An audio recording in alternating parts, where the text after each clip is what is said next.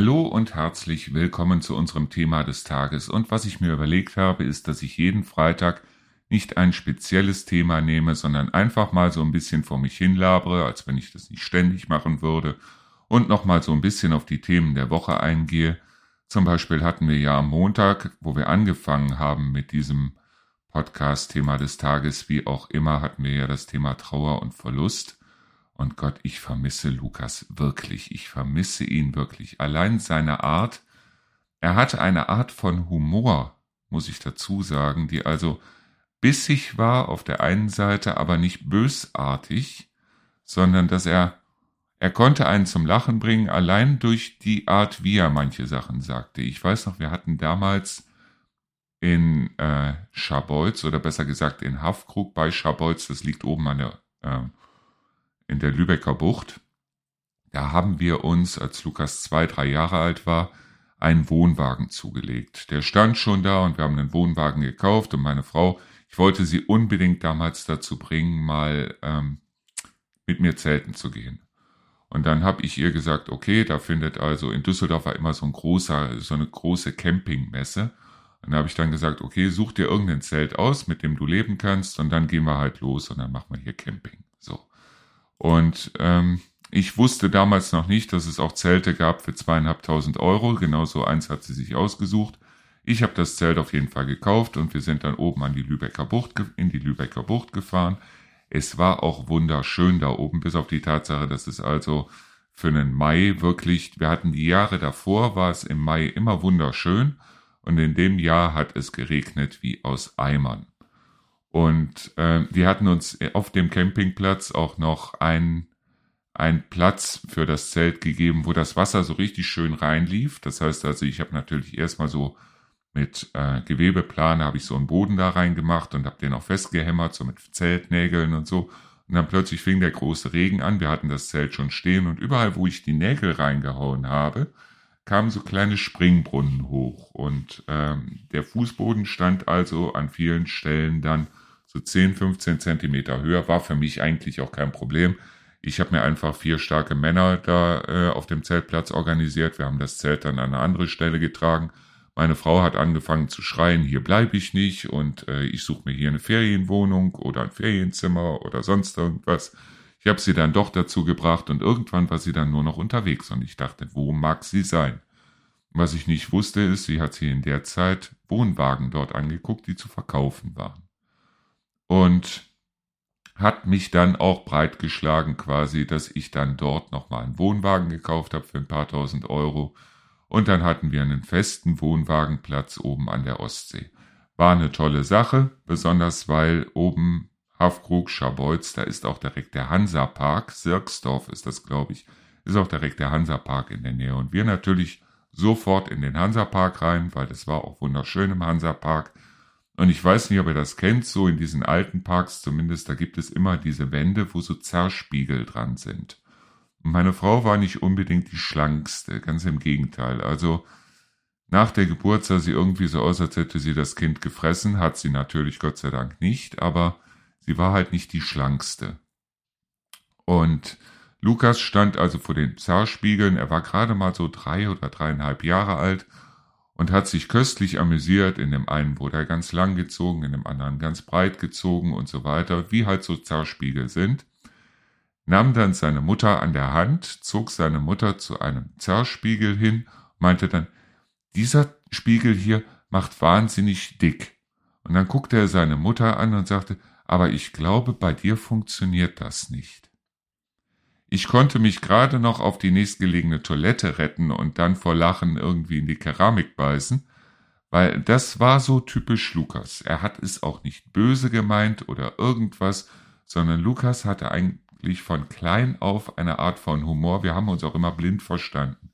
Das war absolut super.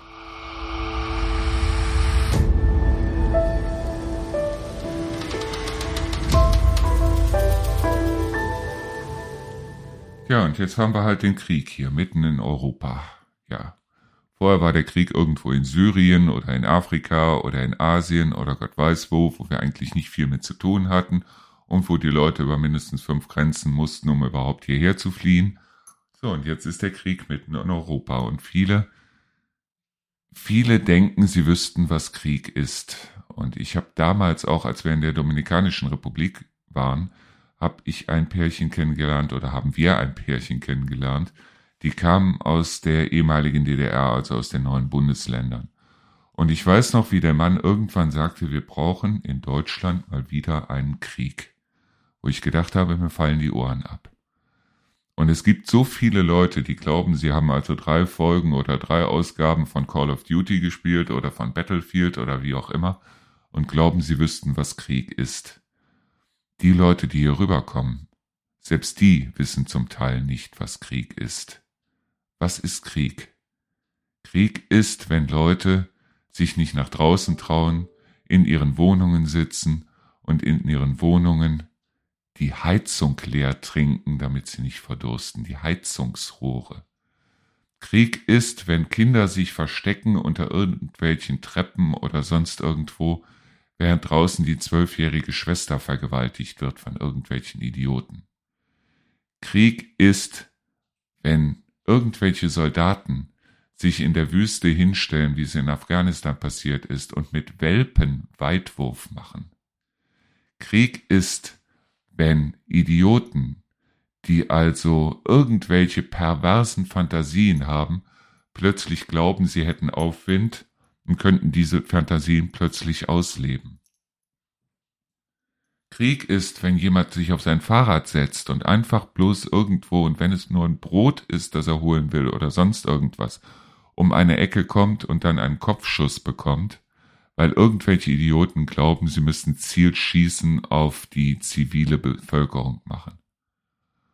Und Krieg ist leider auch, wenn man es dann geschafft hat, irgendwo hin zu fliehen, vor diesen ganzen Gräueltaten, vor diesen ganzen Massakern und so weiter, und schaffen es dann irgendwo hin zu fliehen, wo sie weg sind von diesem Scheiß und dann dort in diesen Ländern als Schmarotzer bezeichnet zu werden. Das ist Krieg. Ja, vielleicht haben wir den Krieg schon in Deutschland. Vielleicht ist der Krieg schon hier. Aber wir sollten es nicht zulassen. Das ist zumindest das, was ich denke.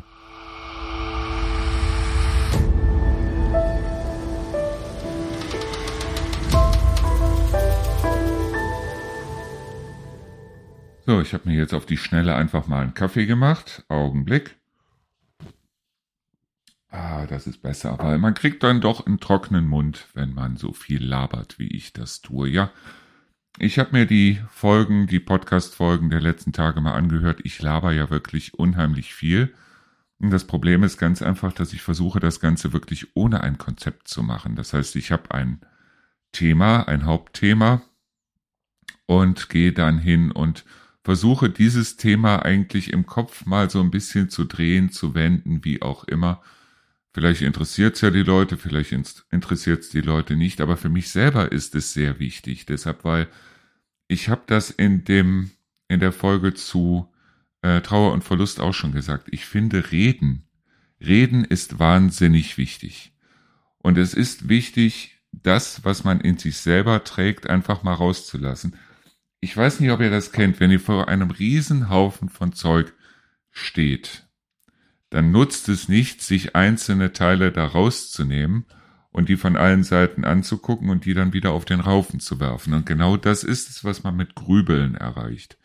Mit Grübeln erreicht man im Grunde genommen gar nichts.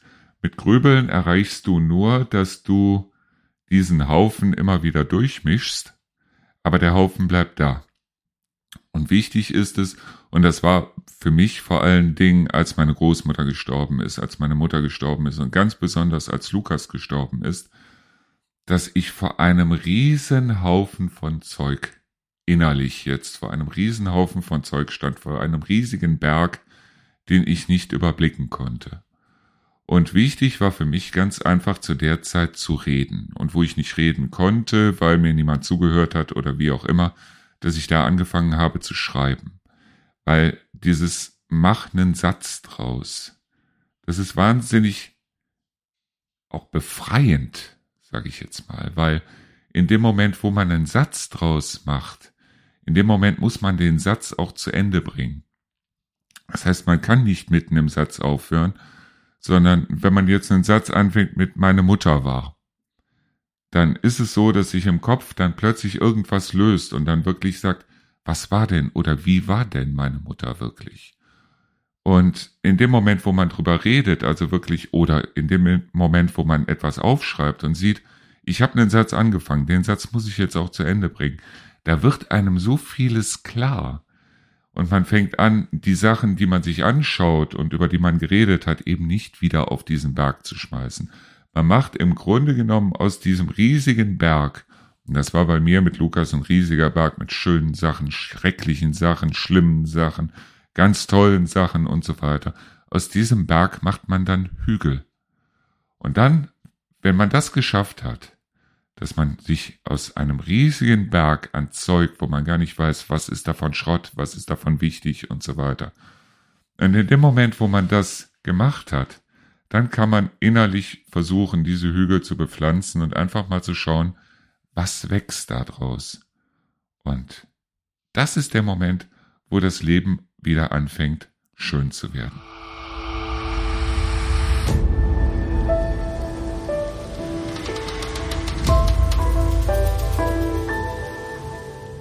Ich habe ja auch gesagt, dass das Schöne ist, wenn man irgendwann keine Löffelliste mehr hat oder Bucketlist oder wie auch immer man das nennt. Das heißt also, wenn man wirklich sagen kann, okay, wenn einem der Arzt sagt, in sechs Monaten geht's zu Ende oder wenn man hört, dass man irgendwie eine finale Krankheit hat oder sonstiges, dass man dann nicht eben panisch durch die Gegend rennt und erzählt, ich wollte eigentlich noch dieses, jenes, solches machen. Aber das hat nichts damit zu tun, dass ich keine Ziele mehr hätte. Natürlich habe ich Ziele. Mein Ziel ist es auch so alt wie möglich zu werden. Und hätte ich keine Ziele mehr, dann hätte ich das mit diesem Radio zum Beispiel auch nie angefangen. Wir hätten uns auch niemals nochmal zwei Welpen gekauft, wobei ich heute sicher bin, dass das das letzte Mal ist, dass wir uns Welpen gekauft haben. Es sei denn, wir kommen jetzt irgendwann in den nächsten zwei, drei Jahren wieder auf die Idee, wenn Ronny sterben sollte oder wenn Rana was passiert oder wie auch immer, dass wir dann sagen, so, und jetzt schaffen wir uns wieder Welpen an, weil mir war ja bewusst, als ich die Welpen gekauft habe, da war ich 53 und Welpen werden 15 Jahre alt. Das heißt 63, 68, an die 70, wenn die Welpen wirklich so alt werden, wie Welpen werden können. Und wenn Louis und Jerry dann irgendwann mal nicht mehr da sein sollten und ich bin dann 65, dann werde ich wahrscheinlich nicht so blöd sein, mir nochmal einen Welpen anzuschaffen. Vielleicht werde ich so blöd sein, dann nochmal einen Motorradführerschein zu machen und zu sagen, so und jetzt kaufe ich mir hier eine Harley. Vielleicht werde ich bis dahin auch auf die Idee kommen, was ich schon immer machen wollte, mir einen Trike zu kaufen und einfach mal mit einem Trike durch die Gegend zu ziehen, weil ich bisher noch nie Motorrad gefahren bin und weil ich von Leuten gehört habe, die selber schon Motorrad gefahren sind, dass die sich nie auf einen Trike setzen würden, dass es für Autofahrer aber wirklich eine super Sache ist, mit so einem Trike durch die Gegend zu brettern. Und wir haben ja hier wirklich die Straßen dafür. Also wenn man hier allein bloß diese, alles was so um den Reinhardswald rumliegt, wenn man da auf den Straßen mit dem Motorrad oder mit einem Trike oder wie auch immer unterwegs ist. Es ist ja sogar schon toll, wenn man nur mit dem Auto unterwegs ist, was man da alles zu sehen kriegt hier an Dingen, die ich aus Neuss in dem Sinne nicht kannte. In Neuss gab es keine Dachse, in Neuss gab es, ja, Füchse habe ich da in den 53 Jahren, in denen ich in Neuss war, habe ich auch nie einen Fuchs gesehen. Es gab äh, keine Störche, auf gar keinen Fall. Es hat auch nie der äh, Rotmilan über irgendwelchen Feldern gekreist. Das sind alles Sachen, die kannte ich da in Neuss nicht und die finde ich hier wirklich göttlich. Ich finde sie wunderschön. Und äh, ja, ich könnte mir vorstellen, mal mit einem Trike durch die Gegend zu fahren. Aber Ziele in dem Sinne, natürlich habe ich Ziele. Ich möchte dieses Radio hier so weit wie es eben geht voranbringen. Vielleicht auch den Podcast, ich weiß es nicht. Das war einfach nur so eine Idee aus dem, was wir hier machen mit dem Thema am äh, Abend. Dass ich da sage, okay, wenn wir eh jeden Tag ein Thema bringen, Warum soll ich das nur einmal senden? Warum soll ich da nicht einen Podcast draus machen? Weil das kostet mich eigentlich nur fünf Klicks und schon habe ich da einen Podcast draus gemacht. Und äh, mein Ziel ist es, wenn es jetzt als um wirklich um ein Ziel geht, mein Ziel ist es, glücklich zu werden. Oder vielleicht sogar glücklich zu bleiben, weil ich glaube nicht, dass ich im Moment unglücklich bin. Ja, ich habe mir hier mein gesamtes Büro, in dem ich gerade sitze, habe ich mir hier mit Fotos vollgehängt. Ich habe so große Bilderrahmen gekauft, habe alles, was wir an Fotos hatten, so von Lukas und von unseren Reisen und so weiter, habe ich mir äh, bei DM ausdrucken lassen und habe die so kreuz und quer in diese 100 mal 70 Bilderrahmen reingehängt. Und natürlich tut es mir auf der anderen, auf der einen Seite gut, wenn ich Lukas sehe hier, auf der anderen Seite tut es natürlich weh, wenn ich Lukas sehe hier. Heute ist es nur so, dass ich äh, dankbar bin für die 18 Jahre, die ich gemeinsam mit Lukas hatte. Weil Lukas war ein Junge, das war ein reines Papakind. Lukas hat auch sechs Monate, bevor er das erste Mal Mama gesagt hat, hat er Papa gesagt. Und das ist bei Kindern wahnsinnig selten. Lukas war nun mal ein reines Papakind. Und zwischen Lukas und mir war eine Verbindung. Und ich habe das Gefühl, die Verbindung ist immer noch da. Und mein Ziel ist es ganz einfach, so glücklich wie möglich zu werden und zumindest so glücklich, wie ich im Moment bin, zu bleiben.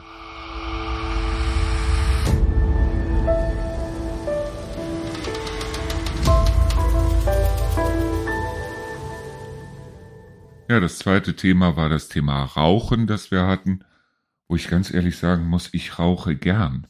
Ich liebe es zu rauchen, weil ähm, es entspannt mich. Vielleicht wäre ich gar nicht so verspannt, wenn ich nicht rauchen würde, aber ich war nun mal mit 17 so blöd, dass ich das Rauchen angefangen habe und es war damals so, dass ich so ein bisschen verliebt war in die Freundin von einem ehemaligen Freund von mir dass ich dann möglichst cool wirken wollte und ich fand auch die ganzen Filme mit Humphrey Bogart und was es nicht alles gab, die fand ich wahnsinnig toll, also habe ich angefangen zu rauchen. Nur ähm, heute entspannt es mich. Und ich weiß, dass ich mich stark verspannen müsste, wenn ich aufhören würde zu rauchen. Und ich weiß, wo die meisten sagen, die Zigarette schmeckt mir nicht, die Zigarette schmeckt mir. Und ich rauche gern. Und ich rauche auch nicht mit dem Gefühl, dass ich mir selber etwas Schlechtes tue, weil ich glaube, das ist das Schlimmste, was man machen kann. Das Schlimmste, was man tun kann, ist, egal ob man jetzt raucht oder ob man sich hin und wieder mal einen Joint reinzieht oder ob man jetzt äh, was auch immer du tust, was, was ungesund ist. Äh, das Schlimmste ist es, glaube ich, sich damit verrückt zu machen. Das heißt also, hinzugehen und zu sagen, das ist jetzt schädlich für mich und das tue ich, weil es schädlich ist für mich. Ich merke selber, dass mir das Rauchen in den letzten Jahrzehnten eigentlich nicht besonders gut getan hat. Im Gegenteil, vielleicht wäre meine Stimme auch heute eine andere, hätte ich nicht geraucht. Und ich merke auch, dass also ein Dauerlauf gegen die Hunde gewinne ich nicht mehr. Aber äh, wie gesagt, äh, das Leben ist eigentlich zu kurz und das Leben ist zu schön, um es nicht zu leben und lebt es einfach. Das ist doch genau das, was Anthony Hopkins auch mit seinem Zitat sagte. Lebt doch einfach das Leben. Kümmert euch nicht um links und rechts. Natürlich tut niemandem weh und so weiter. Und wenn jemand Hilfe braucht, dann bin ich auch da. Aber ähm, ich gehe einfach hin und sage, wenn mir irgendwas Spaß macht, wie zum Beispiel zu rauchen oder sonstiges, dann tue ich das ganz einfach. Und ich mache mir dann keine Gedanken darum, ob es für mich schädlich ist oder ob es für mich nicht schädlich ist. Weil, wie gesagt, also ich bin 55 Jahre alt geworden. Ich gehe auch mal davon aus, dass ich noch 15, 15 Jahre habe. Ähm, ich weiß, wie schnell 15 Jahre rum sein können. Und in 15 Jahren, ganz ehrlich, da bin ich 70. In 15 Jahren bin ich 70 Jahre alt.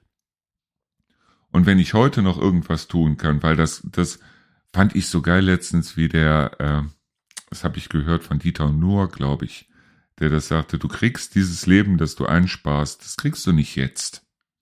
Das kriegst du irgendwann später, wenn dir eh alles weh tut. Und dann sagst du, ach du Scheiße, und noch ein Jahr und noch ein Jahr und noch ein Jahr. Und äh, das kriegst du nicht jetzt. Und solange es jetzt geht, leb. Solange es jetzt geht, leb. Spar dir nichts auf für irgendwas. Mach dir keine Pläne dafür, was du vielleicht machen willst, wenn du irgendwas. Guck, dass du abgesichert wirst. Wenn du in Rente gehst, dass du also dann auch noch genug Geld hast und wie auch immer, was im Moment schon schwierig genug ist. Aber geh nicht hin und mach dir jetzt große Pläne für irgendwann. Wenn du sagst, ich habe noch niemals die Dominikanische Republik gesehen oder ich habe noch niemals New York gesehen oder wie, wie äh, Udo Jürgens ging nie durch San Francisco in zerrissenen Jeans. Ja, dann mach es doch einfach. wenn du es dir irgendwie leisten kannst, irgendwie ist doch scheißegal wie. Also du solltest jetzt nicht dich damit ernähren, indem du jetzt ein Jahr lang nur noch deine Fingernägel kaust, aber wenn du es dir irgendwie erlauben kannst, dann mach das. Dann geh, dann fahr, dann flieg, wie auch immer. Und wenn du in einem Job bist, der dir im Moment keinen Spaß macht, denk dann daran, das Leben ist zu kurz. Wenn du Leute um dich rum hast, wie deine Frau, dein Mann, deine Kinder, wie auch immer, die dich leben, die dich lieben, die dich wirklich lieben, dann haben die auch Verständnis dafür, wenn du sagst, so, und jetzt ist der Punkt erreicht, jetzt fange ich was Neues an, weil das Leben ist zu kurz für so eine Scheiße.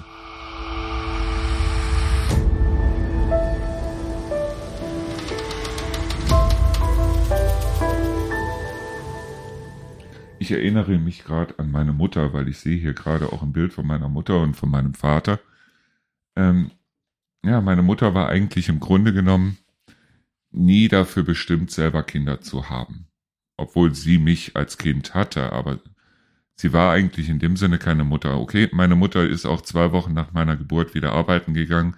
Wer mich großgezogen hat, das war meine Großmutter, meine Oma, die eigentlich auch als Erzieherin, als Erziehungsberechtigte komplett versagt hat, meines Erachtens nach. Und meine Mutter hat mich eigentlich bekommen als ja, ich sage jetzt mal, wie soll man das sagen? Meine Oma hatte nur drei Töchter. Was heißt nur? Für sie war es nur. Ich hätte mich über eine Tochter genauso gefreut, wie ich mich über einen Lukas gefreut hätte. Da wäre für mich kein Unterschied gewesen jetzt in der Freude über ein Kind. Und es wäre auch nicht so gewesen, dass ich jetzt eine Tochter weniger geliebt hätte, als ich Lukas geliebt habe, wenn da die gleiche Verbindung bestanden hätte. Aber ähm, für meine Oma war es halt so, es musste immer ein Junge sein. Und sie hatte nun mal drei Töchter. Und für meine Mutter war eigentlich, dass sie mich bekommen hat, war so eine Art Bezahlung. Meine Mutter ist wieder arbeiten gegangen, meine Oma hat mich großgezogen, alle waren glücklich, bis auf die Tatsache, dass ich die ganze Zeit zwischen meiner Mutter und meiner Großmutter gestanden habe und mir deshalb wahrscheinlich selber die Fingernägel bis an die Schulter abgekaut habe. Und irgendwann, als ich mich dann von meiner Mutter wirklich abgegrenzt habe, als ich mich durchgesetzt habe, als ich gesagt habe, es ist mir scheißegal, was du dir für mein Leben erhoffst, ich lebe mein Leben selber. Man kennt ja diese beschissenen Sprüche, ich möchte, dass du es mal besser hast als ich. Wer seinem Kind sagt, ich möchte, dass du es mal besser hast als ich, der sollte sich überlegen, was denn mit seinem eigenen Leben nicht stimmt und sollte seinen Kindern keine Vorschriften machen, was die Kinder zu machen haben, weil es geht um das eigene Leben. Ich weiß, dass meine Mutter oder meine Großmutter niemals damit einverstanden gewesen wären, dass ich das Haus in Neuss verkauft habe. Ganz einfach aus dem Grund, weil äh, meine Mutter, meine Oma hat zusammen mit meinem Opa dieses Haus gebaut. Und meine Mutter hat es ausgebaut und dann daneben noch ein zweites Haus gebaut.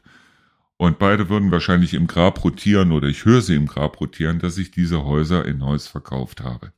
Das eine etwas früher und das andere halt jetzt, um hier hinzuziehen. Und mir ist das ehrlich gesagt sowas von scheißegal, weil das, was meine Eltern getan haben, was meine Oma getan hat, was mein Vater getan hat, was meine Mutter getan hat, das haben sie nicht für mich getan. Eltern tun immer so, als würden sie das für jemanden tun, für ihre Kinder tun, wie auch immer. Das stimmt nicht, sie tun es für sich selber.